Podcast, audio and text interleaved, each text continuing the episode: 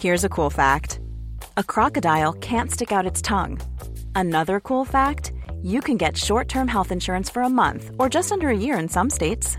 United Healthcare short term insurance plans are designed for people who are between jobs, coming off their parents' plan, or turning a side hustle into a full time gig. Underwritten by Golden Rule Insurance Company, they offer flexible, budget friendly coverage with access to a nationwide network of doctors and hospitals. Get more cool facts about United Healthcare short term plans at uh1.com.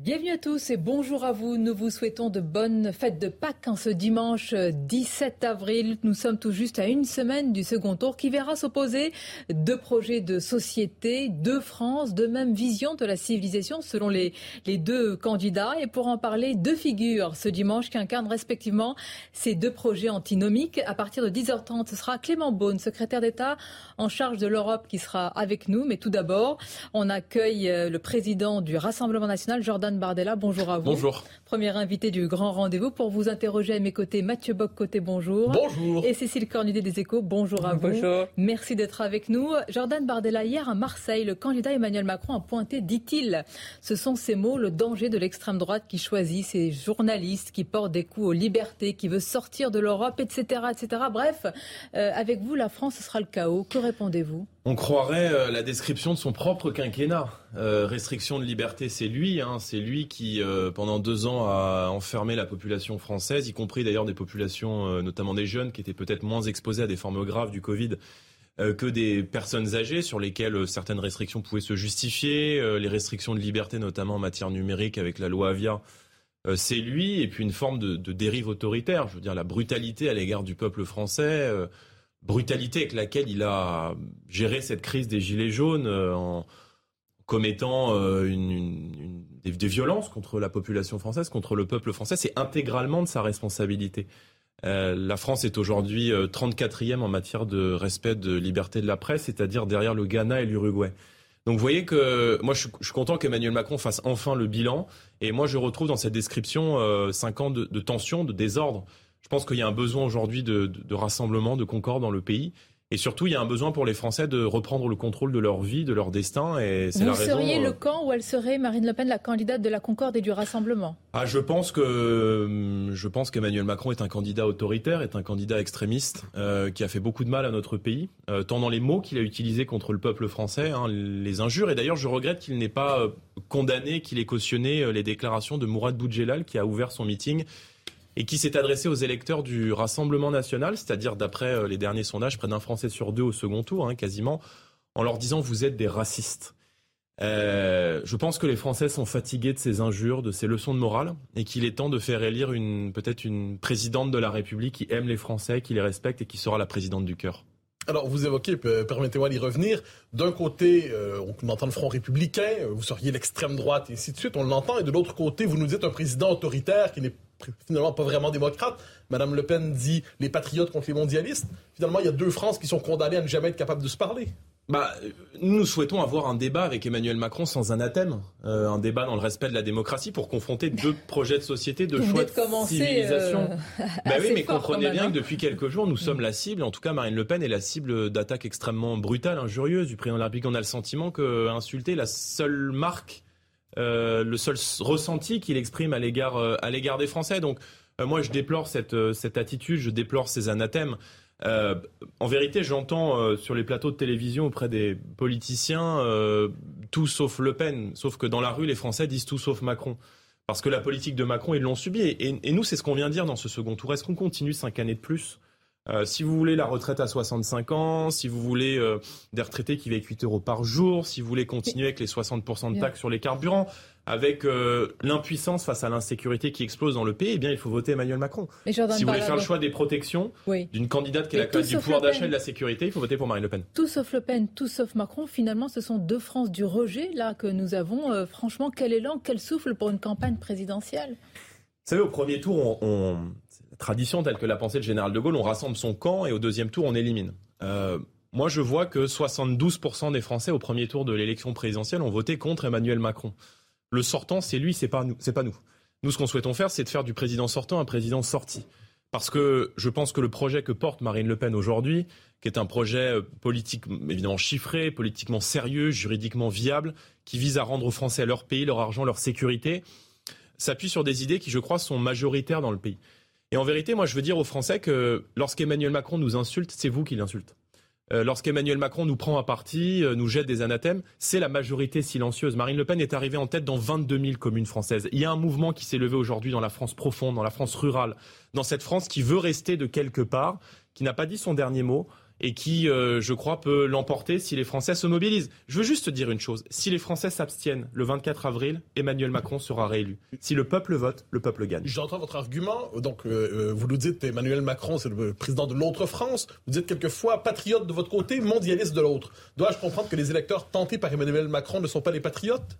En tout cas, il se range derrière un candidat qui ne, ne défend pas la nation qui protège, qui veut la fin des frontières, qui veut la fin des limites, qui est le partisan de la dérégulation et qui surtout euh, jette la France euh, à des liquidateurs, à la fois à des prédateurs d'en bas avec euh, l'explosion de la violence, d'une nouvelle forme de barbarie, une agression gratuite toutes les 44 secondes, c'est le bilan Macron.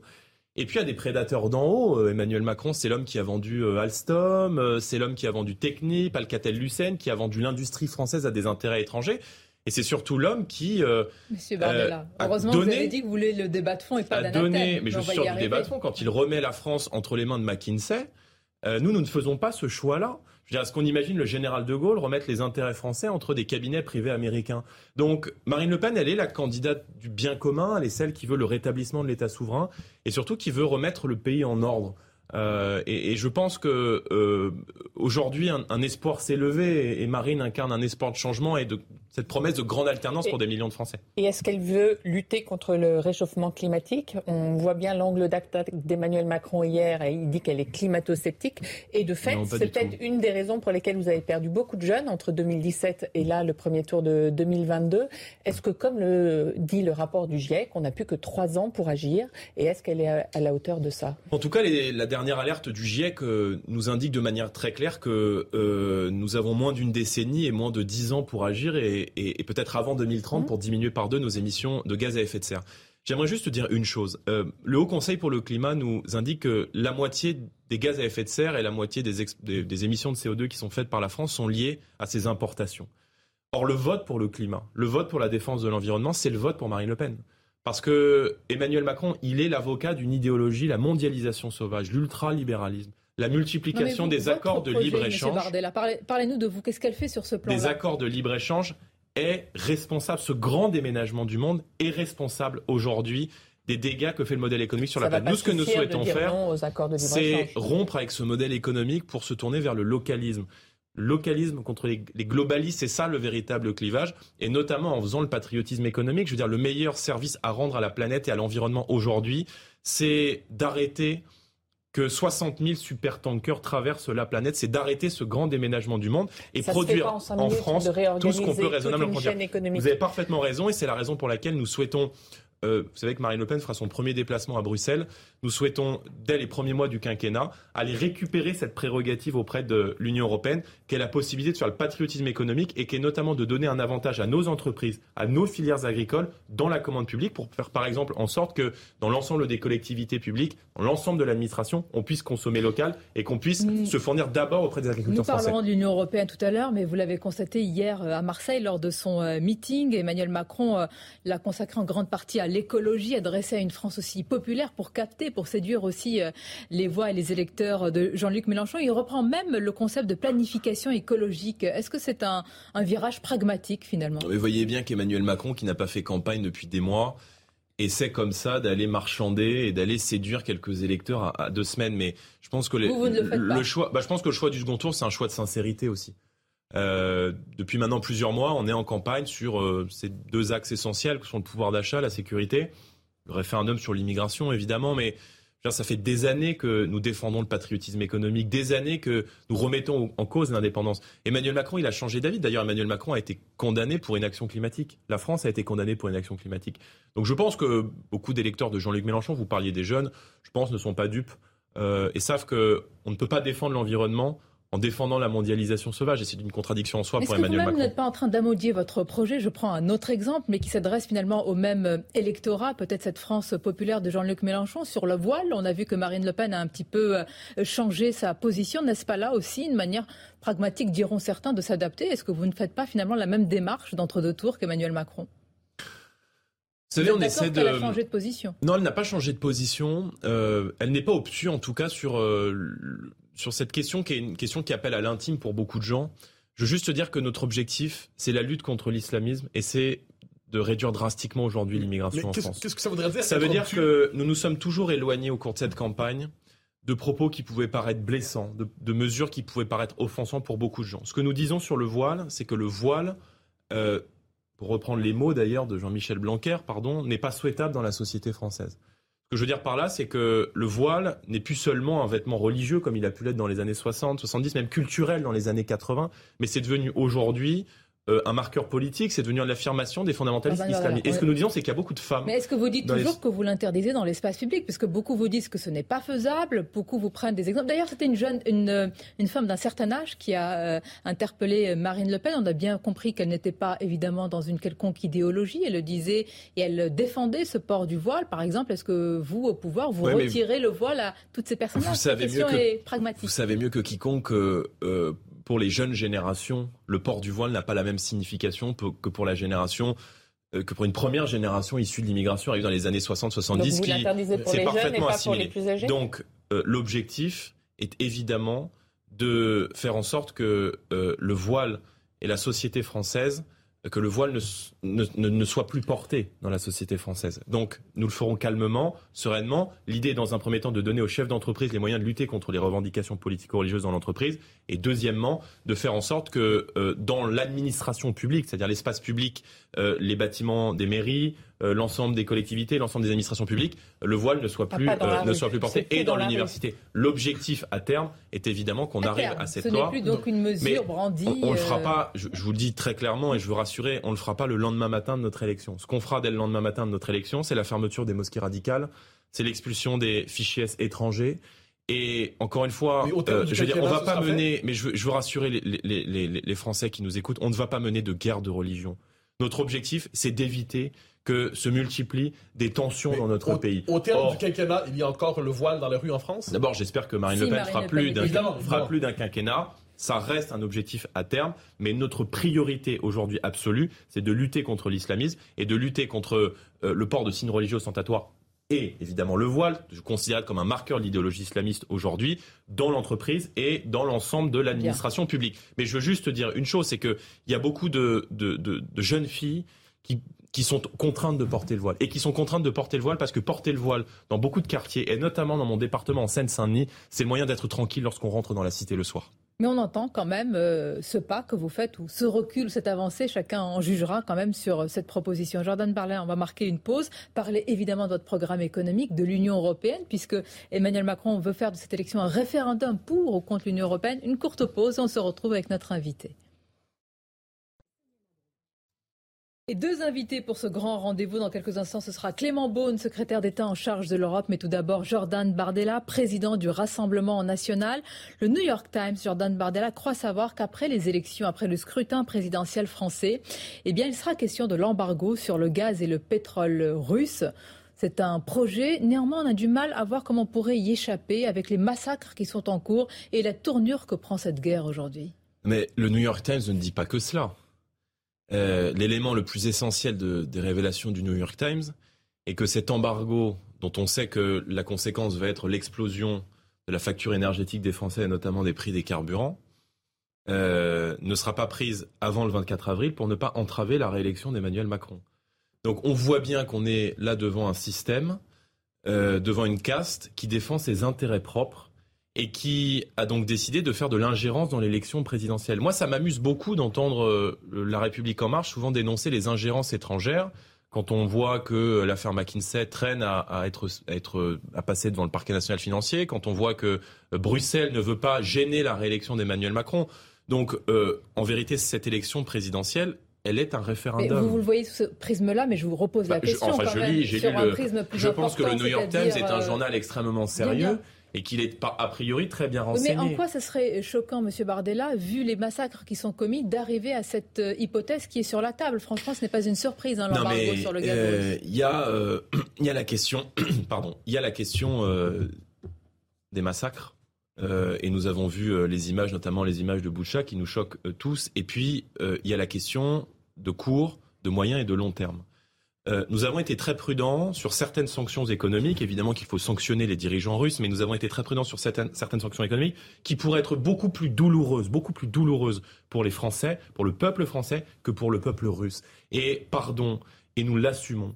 Mais euh, quand euh, aujourd'hui des millions de Français vivent cette société à l'euro près et n'arrivent plus à remplir le plein de leur voiture, ça serait une folie, une folie que déciderait Emmanuel Macron que de leur infliger des sanctions supplémentaires qui viendraient parce qu'eux ne peuvent pas faire d'efforts supplémentaires. Il n'y aura plus de gradation dans euh, les sanctions par rapport à la Russie. On s'arrête là, c'est fini, on a atteint le quota le maximum. Quelles je que pense que euh, je pense que la sanction la plus la plus brutale qui pourrait être prise contre la Russie serait de faire en sorte que l'ensemble des pays exportateurs de gaz, vous savez qu'aujourd'hui 60% du gaz de 40% du gaz qui est exporté au sein de l'Union européenne, qui est importé dans l'Union européenne, vient de la Russie. Il faudrait que les 60% autres exportateurs de gaz, par exemple euh, l'Algérie, par exemple la Grande-Bretagne, se mettent autour de la table pour décider de vendre euh, leur pétrole au prix moyen qu'ils l'ont vendu ces deux dernières années. Ce qui exactement. Oui, mais ça, on ce qui permettrait. Oui, non, mais d'accord, mais ce qui permettrait d'effondrer. de votre part de... Ce, qui, permettrait d'effondrer euh, les profits et les super profits que sont en train aujourd'hui de se faire. Donc ça ne vous dérangerait pas, M. Bardella, d'être dépendant dans l'avenir du Qatar ou de l'Algérie, qui sont deux producteurs de gaz ben, Ça pose la question de notre indépendance. Euh, la vérité, c'est que s'agissant du gaz aujourd'hui, nous n'avons pas d'autres possibilités. Moi, je veux bien, hein, mais si vous me trouvez la possibilité de soustraire euh, les 15 ou 20% d'importation française de gaz russe, on le fait dès demain matin. Sauf qu'aujourd'hui, ça n'est pas possible. Et concernant le gaz de schiste, c'est un gaz qui est beaucoup plus dommageable en matière environnementale. On parlait de l'écologie tout à l'heure et euh, surtout qui coûte beaucoup plus cher. Donc aujourd'hui, nous n'avons pas d'autres possibilités. Donc on ne va pas en avoir une par l'opération du Saint-Esprit dès demain, mais cette question-là, ce débat-là pose la question de notre indépendance énergétique et Emmanuel Macron n'est pas seulement coupable d'inaction climatique, mais en tout cas est coupable d'avoir changé 50 fois d'avis sur la question du nucléaire, là où nous avons une position extrêmement ferme, qui est celle de défendre et de continuer à miser sur, le nucléaire parce que ça fait de la France l'un des pays les plus propres au monde. Oui, à propos d'Europe, l'Office antifraude de l'Union européenne publie un rapport disant que le Rassemblement national a détourné 600 000 euros d'argent public. Bah tiens, à deux jours du second tour, c'est bizarre. Peut-être qu'il y a une question de timing, mais sur le fond, il dit comme c'est un office sérieux, cet office. Non, non, ce n'est pas un. C'est un office qui est euh, contre lequel nous avons déposé plainte euh, à deux reprises, euh, qui donneront lieu évidemment à une troisième plainte. Et vous voyez, les Français ne seront pas dupes. Euh, des tentatives de l'Union européenne et des institutions européennes, comme nous l'avons vu sur l'embargo russe. D'après, encore une fois, les révélations du New York Times, hein, je ne fais que rapporter ce que disent vos confrères extrêmement sérieux du New York Times euh, pour euh, s'ingérer dans la campagne présidentielle et nuire à Marine Le Pen. En tout cas, si vous voulez, l'ouverture d'une enquête à quatre jours du second tour où Marine Le Pen est donnée en capacité de l'emporter face à Emmanuel Macron ne laissera personne de marbre. Alors, une campagne de second tour, c'est normalement une campagne de rassemblement, une campagne de ralliement. Or, un de vos rares soutiens, tout le moins affiché, Robert Ménard, vient de se dégager d'une manière ou de l'autre de la campagne de Marine Le Pen. Comment comprendre ce retrait d'une figure qui vous soutenait? Pas du tout. Euh, Robert Ménard a expliqué, euh, a expliqué cela sur son, compte Twitter. Il a indiqué que euh, son temps de parole était comptabilisé en tant que soutien de la candidature de Marine Le Pen, même s'il partage des désaccords avec nous. Il a indiqué qu'il soutiendrait, qu'il voterait pour Marine Le Pen et que pour des raisons de répartition du temps de parole, il préférait nous laisser le temps de parole de manière à ce qu'on puisse expliquer notre projet aux Français plutôt que d'interférer ou de prendre position dans le cadre du second tour, mais il a parfaitement indiqué qu'il voterait pour Marine Le Pen et qu'il soutenait sa candidature au second tour. Euh, je ne crois pas que le, le, second tour soit une campagne de ralliement. Je pense que le second tour pour les Français, c'est une clarification. On choisit à la fois une personnalité et on choisit un projet pour le pays. Permettez-moi de vous rappeler que lors de la dernière élection présidentielle, personne ne savait au second tour qui allait être les ministres d'Emmanuel Macron. Oh. Ça, c'est le troisième tour et ça, ça viendra après. en, 2017, vous aviez dit que votre Premier ministre, euh, vous vous en souvenez? Oui. C'était Nicolas Dupont-Aignan. Oui, dans le cadre d'un accord de gouvernement qu'on avait fait avec Debout la France, ce qui n'a pas été le cas aujourd'hui, même si Nicolas Dupont-Aignan, comme Éric Zemmour, appelle à voter pour Marine Le Pen et je les en remercie. Mais je veux juste dire que euh, si Marine Le Pen est élue présidente de la République, ce n'est pas le Rassemblement national qui arrivera au pouvoir. Évidemment qu'il y aura des gens du RN mais sa volonté est de faire un gouvernement d'union nationale, c'est-à-dire un dépassement. Problème. Elle mais quand même très seule. Et vous qui voulez tellement rassurer, est-ce que ce serait mais pas vous n'avez, pardon, de mais avec qui euh, pourrait gouverner? Je veux dire, l'exigence du second tour n'est pas celle de composer un gouvernement. Croyez-moi que quand on devient la présidente de la septième puissance mondiale, euh, on a de quoi composer un gouvernement. Je veux dire, le référendum sur l'immigration, le projet de loi sur l'islamisme, le livre blanc sur la sécurité, tout ça n'a pas été travaillé dans une chambre à quatre personnes. Tout ça a été travaillé avec des, avec des magistrats, avec des professionnels, avec des juristes, et puis avec des gens qui les nous rejoindront. pour rassurer, ce sont des gens compétents. J'imagine que même être dans la lumière apporterait du crédit à leur mais parce que ce, mais parce que ce temps viendra. Et croyez-moi que si les Français ont placé Marine Le Pen au second tour de l'élection présidentielle,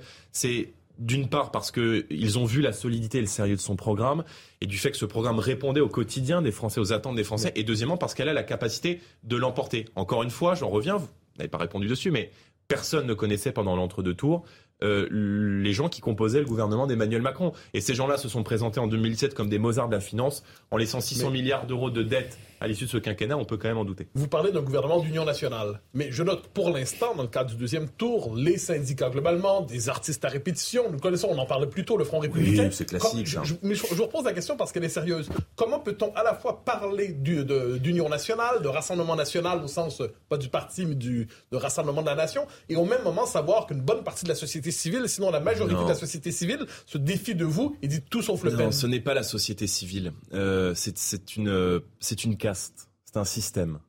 Euh, que des artistes qui n'ont aucun problème de pouvoir d'achat, dont une grande partie des gens qui signent ces tribunes payent leurs impôts à l'étranger, qui n'ont aucun problème de sécurité compte tenu des quartiers extrêmement privilégiés où ils habitent, viennent donner des leçons au peuple français, qui lui euh, a de plus en plus de mal à boucler les fins de mois, et qui est encerclé aujourd'hui par la violence sur chaque mètre carré du territoire national. Je trouve ça profondément indécent. Il y a des sportifs, il y a des organisations syndicales, il n'y a pas que euh, non, il y a caste qui gagne deux, beaucoup d'argent. Deux patrons d'organisations syndicales, le patron de la CFDT et le patron de la CGT, qui, euh, c'est très amusant d'ailleurs de les voir s'opposer à la retraite à 65 ans et de venir soutenir Emmanuel Macron, mais croyez-moi, ce n'est pas ce que pense leur base. Parce que voyez-vous, quand on regarde euh, les résultats du premier tour, Marine Le Pen est la candidate qui a été plébiscitée par les ouvriers. Elle est arrivée avec près de 35% en tête chez les ouvriers, très largement devant Jean-Luc Mélenchon et devant Emmanuel Macron. Donc nous avons le peuple français avec nous. Nous avons des millions de Français qui espèrent dans cette alternance. Donc croyez-moi que euh, le système défend ses privilèges, le, défend, le système défend ses intérêts. Et ils ont tort d'ailleurs parce que s'agissant de la culture, nous avons beaucoup de mesures en faveur de la culture, notamment un service national du patrimoine et une volonté de défendre la culture. Ce que je déplore un peu, si vous voulez, c'est que la culture bénéficie de l'exception culturelle, d'une forme de privilège, de défense, de patriotisme économique pour la culture et qu'il refuse ce patriotisme économique aux travailleurs et aux entreprises françaises. Donc c'est un peu indécent, mais je pense que les Français ne sont pas dupes mm. et se fichent complètement de ces consignes de vote. Moi, je viens leur dire, si vous votez, alors nous gagnerons cette élection présidentielle. On va conclure en un mot. Comment préparez-vous euh, Dans quel état d'esprit êtes-vous avant le débat d'entre deux tours dont on dit qu'il sera décisif, en tous les cas important évidemment? Très serein, en vérité, euh, le temps a donné raison à Marine Le Pen.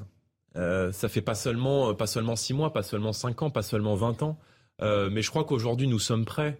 Euh, Emmanuel Macron, il a un bilan, il devra en répondre. Et je pense que le projet que nous portons pour les Français aujourd'hui répond euh, à la fois à cette inquiétude des fins de mois difficiles et puis à cette volonté que la France reste elle-même dans ce 21e siècle. Merci Jordan Bardella d'avoir été le premier invité de ce grand rendez-vous. Strict respect des temps de parole. C'est Clément Beaune pour la majorité qui va vous rejoindre, secrétaire d'État en charge de l'Europe. Bon dimanche à vous et restez avec nous. Une courte pause et on se retrouve.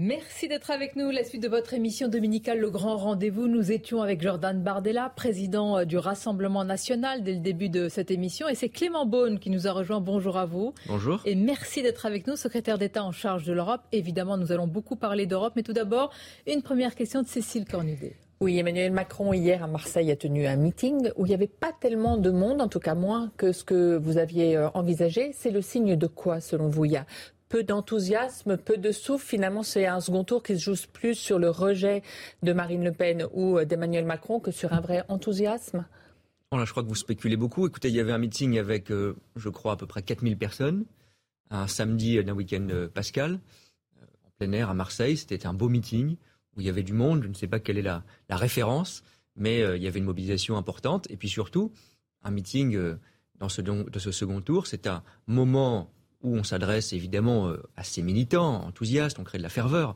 mais où, euh, on y reviendra, j'imagine, le candidat Emmanuel Macron a expliqué aussi un projet très concret, très détaillé sur l'écologie. C'était aussi un moment de fond. On a détaillé euh, un programme, un projet. C'est pas une campagne sur le rejet. Non, bah, je crois que justement, ce qu'on a vu hier, à la fois dans le ton, dans la bienveillance, ne pas siffler l'adversaire. C'est évidemment un combat politique contre l'extrême droite, il faut appeler les choses par leur nom.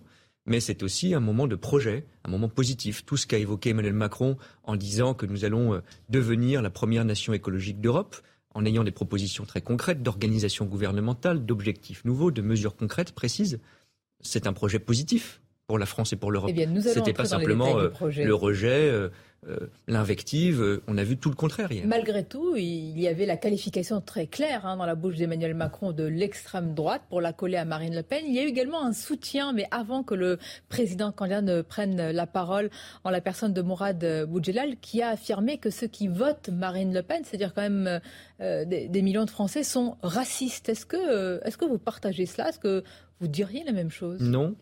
Je n'ai pas entendu exactement la formulation. Si l'idée c'est de dire que les électeurs du Rassemblement national et de Marine Le Pen sont racistes, je ne partage pas cette idée. Pas du tout. Euh, qu'il y ait du racisme en France, bien sûr. Qu'il y ait de la discrimination dans le pays, bien sûr. Que ce soit parfois le fait d'individus, d'entreprises, de, collectivités, ça existe. Mais je ne crois pas qu'on soit face à deux France irréconciliables. Je ne crois pas qu'il faille euh, considérer que les électeurs de Marine Le Pen, même du premier tour, soient euh, en quelque sorte des gens qui se soient mis au banc de la République ou en dehors de la démocratie. Je ne crois pas du tout cela. Je crois en revanche que Marine Le Pen, ceux qui la soutiennent, défendent un projet d'extrême droite qui est mieux emballé, mieux enrobé, mais qui garde les fondamentaux de l'extrême droite, la stigmatisation des étrangers en particulier, mmh. la division du pays et le rejet de l'Europe. Donc les électeurs de Marine Le Pen ne savent pas pourquoi ils votent finalement? Si, ils ont euh, sans doute vous savez, moi je suis prudent dans l'interprétation des votes. Il y a un mélange probablement de préoccupations et de raisons. Je ne pense pas que tous les électeurs d'Emmanuel Macron comme de Marine Le Pen aient les mêmes raisons de choisir tel ou tel candidat. Il y a de la colère, il y a le sentiment, c'est ça qu'il faut démonter, parce que je crois que c'est une mystification, que Marine Le Pen pourrait être plus protectrice, que Marine Le Pen est plus sympathique, que Marine Le Pen serait plus sociale. Je crois que tout ça est faux. Mais il ne s'agit pas de le décréter, il s'agit de le démontrer, mesure par mesure. L'écologie en est un bon exemple, l'Europe en est un bon exemple. La candidate du pouvoir d'achat, sans doute, elle a fait campagne là-dessus et a attiré un certain nombre d'électeurs pardon, sur ce thème, parce qu'il y a une vraie préoccupation. C'est un mensonge complet. Toutes les mesures, on peut les prendre une par une qu'elle propose, sont moins protectrices que celles qu'on a déjà prises, ne sont pas financées, et donc c'est la dette ou l'impôt de demain. Donc c'est une candidate antisociale, anti-républicaine et anti-européenne. Il faut le démontrer. Anti-républicaine, permettez-moi d'insister. Imaginons qu'elle fasse 43 ou 44% 45, 46, quand sais-je? On peut donc dire que 45% des Français seraient factieux et hostiles à la République? Pas du tout. Encore une fois. Mais pas du tout, parce que moi je pense. Ils ne savent pas pourquoi ils votent. Mais je pense qu'il y a beaucoup de tromperies sur la marchandise dans le programme de Marine Le Pen. Il y a des gens qui adhèrent, il y a des gens sans doute qui adhèrent à des préoccupations, à des colères, peut-être même à certaines propositions. Mais quand vous voyez que la plupart des propositions de Marine Le Pen, soit elles sont anticonstitutionnelles, c'est quand même interroge, la Constitution, c'est pas un bout de papier, c'est un contrat que le peuple, il y a quelques décennies, a soutenu. Oui, mais on peut revenir, ça a été dit par beaucoup de juristes, le référendum qu'elle propose, il n'est pas conforme à notre Constitution. Je crois que c'est un fait quand Marine Le Pen veut dire que les binationaux, qui sont des millions dans notre pays, n'auront plus euh, les mêmes priorités en matière de logement social, oui, je crois que ça revient sur des principes républicains importants. On verra le soir du second tour. Pour l'instant, dans le combat, pour dire à tous ceux qui ont voté pour Marine Le Pen au premier tour, qui seraient tentés par Marine Le Pen au second tour, ne vous laissez pas piéger. Vous dites, que donc la préférence euh, nationale n'est pas euh, est anti-républicaine. C'est bien cela dans votre dernier argument? Oui, enfin, c'est pas un nouvel argument, je pense que c'est très important. dans ce que vous venez de développer, oui. Oui, parce que qu'est-ce qu'elle met derrière C'est-à-dire que ça ne peut pas être mis en place ou est-ce que c'est contraire à vos valeurs? C'est ça la question. Parce que dans d'autres pays, euh, cela, ça peut, exister. Je vais vous prendre un exemple très précis. Personne au Rassemblement national, j'ai encore entendu M. Chenu, euh, député qui soutient Marine Le Pen hier, ne pas être capable de répondre à la question. Par exemple, les binationaux. Qu'est-ce qu'on fait quand vous êtes euh, franco-portugais, par exemple? Il y a des centaines de milliers de personnes dans notre pays ou d'autres nationalités. Est-ce que vous avez toujours euh, euh, droit à un logement social, à tel emploi public, ou est-ce que vous êtes à l'arrière de la queue parce que vous avez le malheur d'avoir un deuxième passeport parce que votre famille a cette histoire-là? Ça n'a jamais été clarifié. Et quand on regarde les projets, moi je vais aller regarder, les projets qui sont mis en ligne par Mme Le Pen de révision constitutionnelle, a priori, ils seraient exclus. En tout cas, ils n'ont jamais été capables de dire à nos concitoyens qui ont deux passeports qu'ils ne seraient pas exclus de cette priorité. Français et euh, l'autre nationalité généralement, donc ils devraient bénéficier des mêmes bah, droits et devoirs des Français. Bah, hein, vous le redemanderez au Rassemblement national, ce n'est pas ce qui est garanti aujourd'hui. Moi, ça m'inquiète beaucoup. Les euh, Européens, nos concitoyens européens, est-ce qu'ils sont dans cette priorité nationale? Je comprends que non.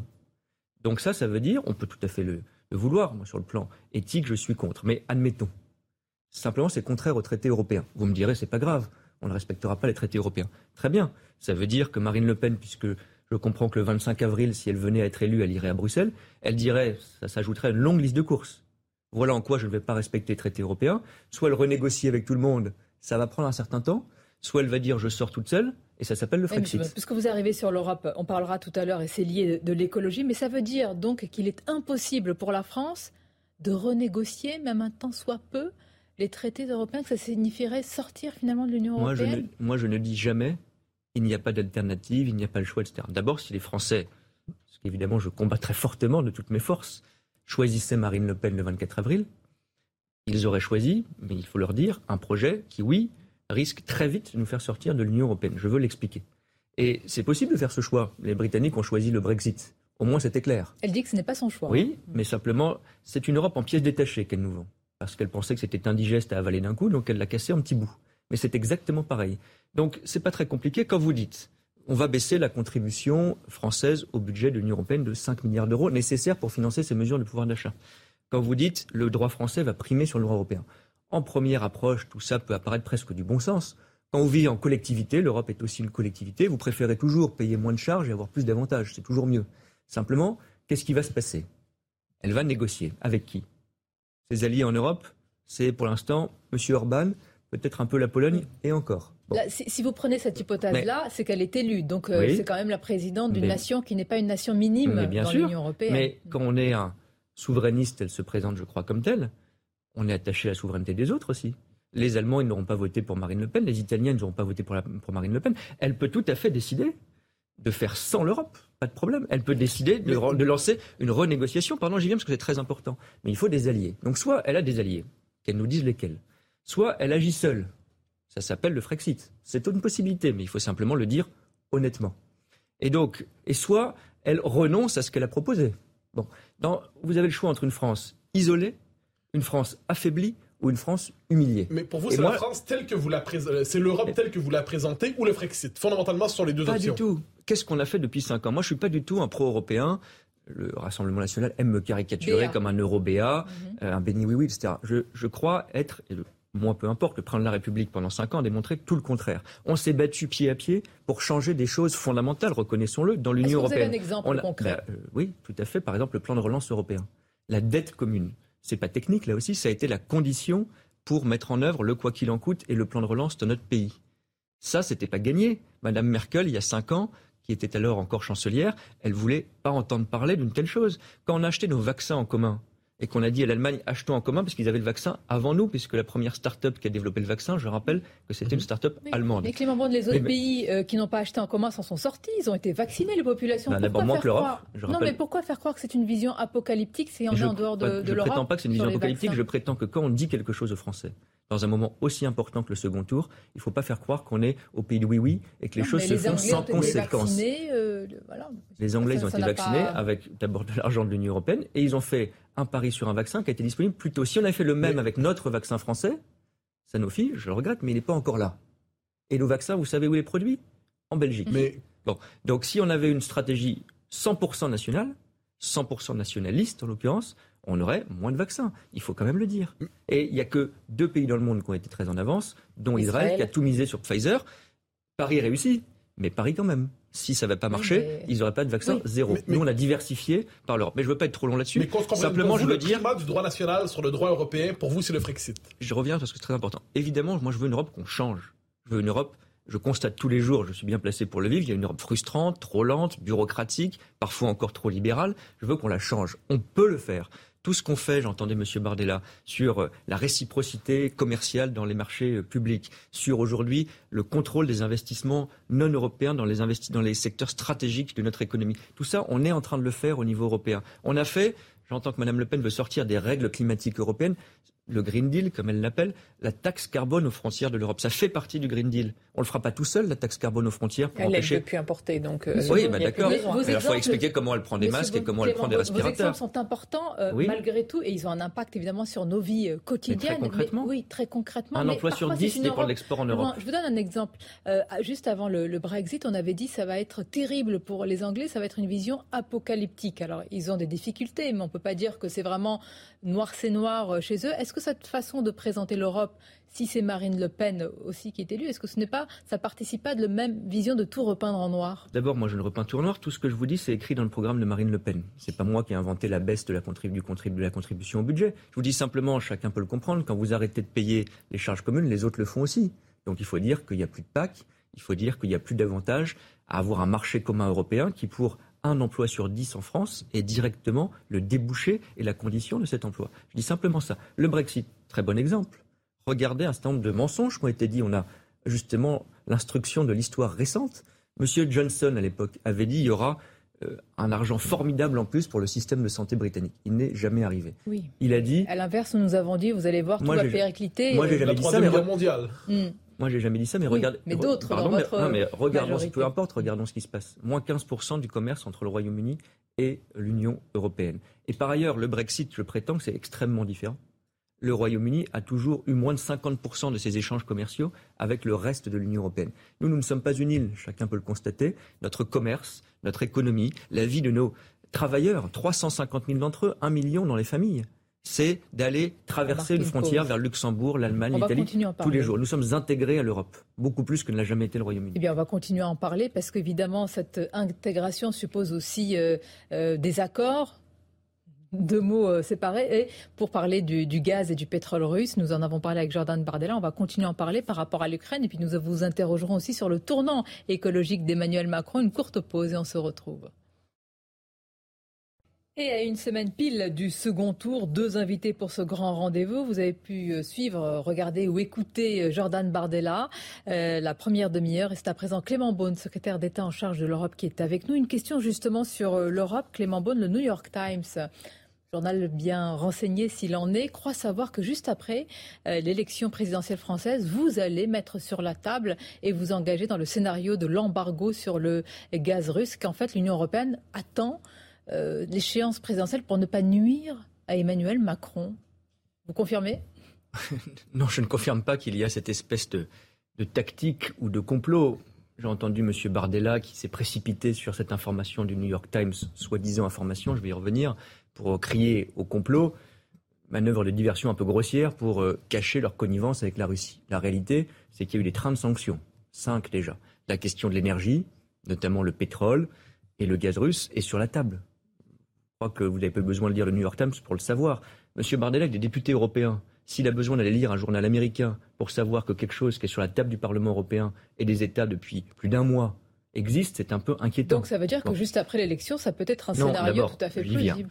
Il y a des discussions depuis longtemps, depuis début mars, pour savoir comment on renforce les sanctions et essayer d'avoir un coup d'avance. Bien sûr, la question de notre la réduction de notre dépendance et de la suppression de nos importations de pétrole ou de gaz russe est posée pas pour faire plaisir, euh, euh, pas pour euh, punir les consommateurs français ou les Français, mais parce que c'est un moyen de pression très important contre la Russie. Ça se décide à l'unanimité, donc c'est transparent.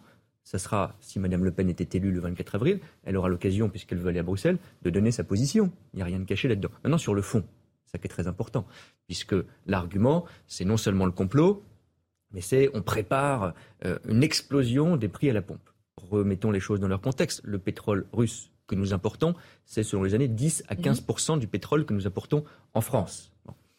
Les prix de l'énergie, notamment du carburant, ils ont augmenté. Ils ont augmenté déjà bien avant la guerre euh, qui est en Ukraine aujourd'hui. Ça s'est renforcé parce qu'il y a une tension sur les marchés internationaux. Ce n'est pas lié aux sanctions, c'est lié à la guerre elle-même. Et c'est pour ça que nous avons d'ailleurs pris des mesures de protection du pouvoir d'achat. On est toujours cohérent. On essaie de prendre les sanctions qui ont le plus d'impact face à la boucherie que nous voyons contre la Russie, de manière coordonnée au niveau européen et transparente.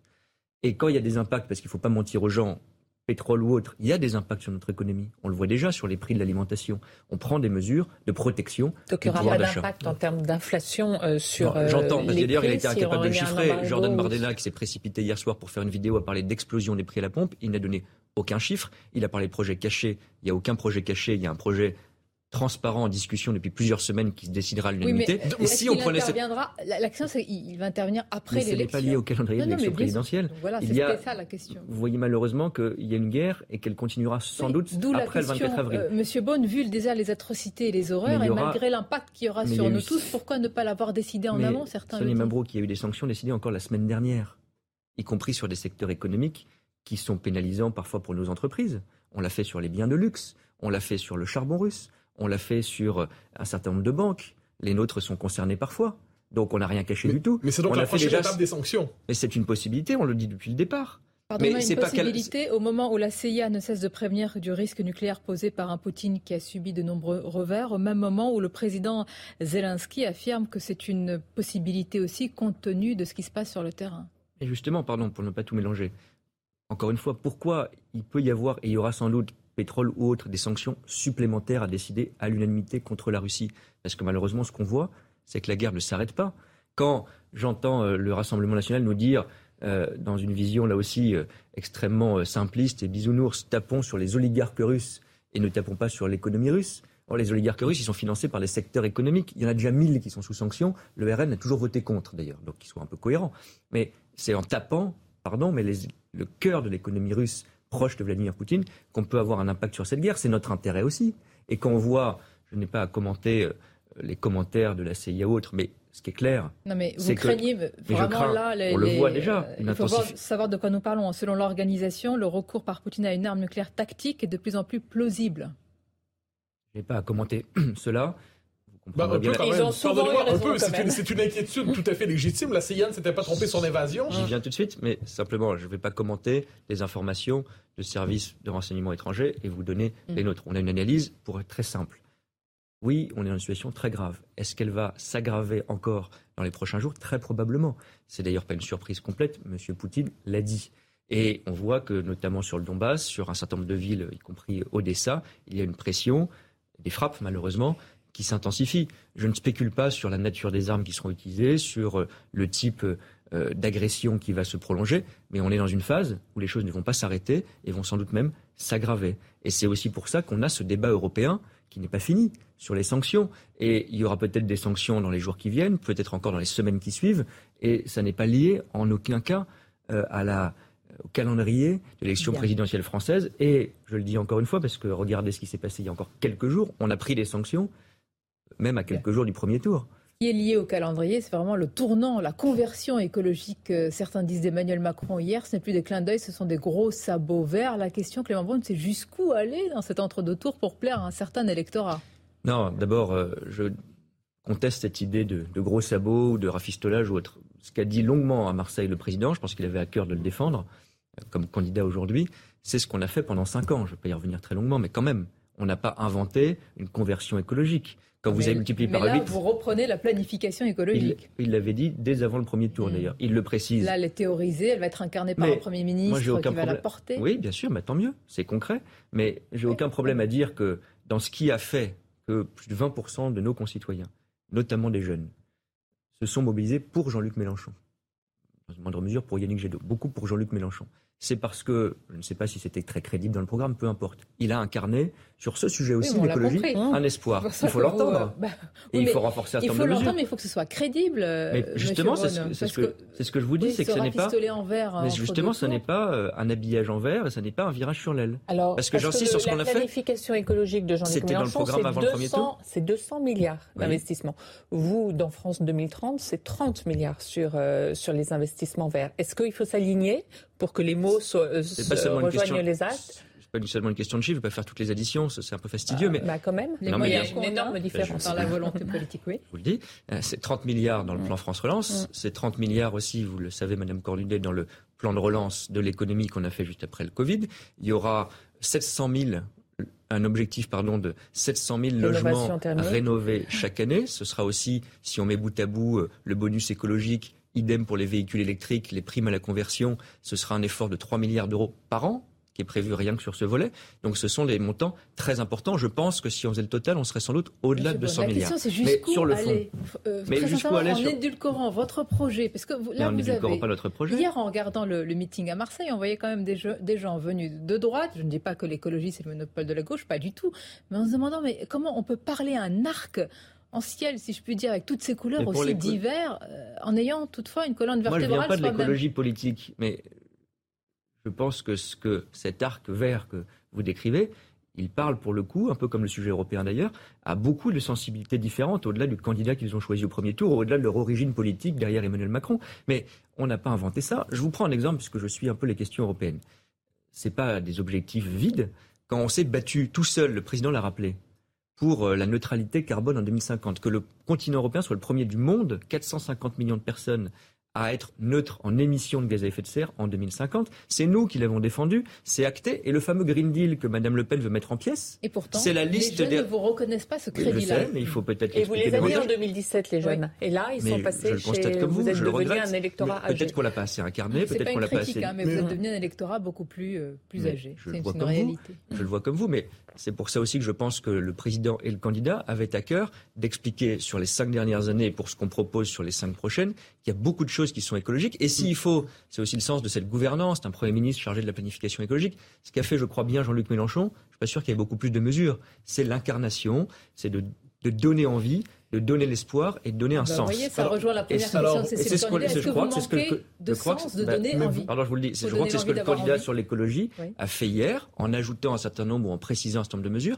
en disant tout ce qu'on a fait quand on a multiplié par 8, je le disais, le nombre de véhicules électriques, qu'on a déjà rénové 700 000 logements, que euh, maintenant un véhicule... sobriété, alors jusqu'à présent... Et... Dernière question. Pardon, dans son, pardon, dans son discours de Belfort sur l'énergie, je finis là-dessus, dans son discours de Belfort sur l'énergie, comme président de la République il y a quelques semaines, un des trois axes pour atteindre la neutralité carbone,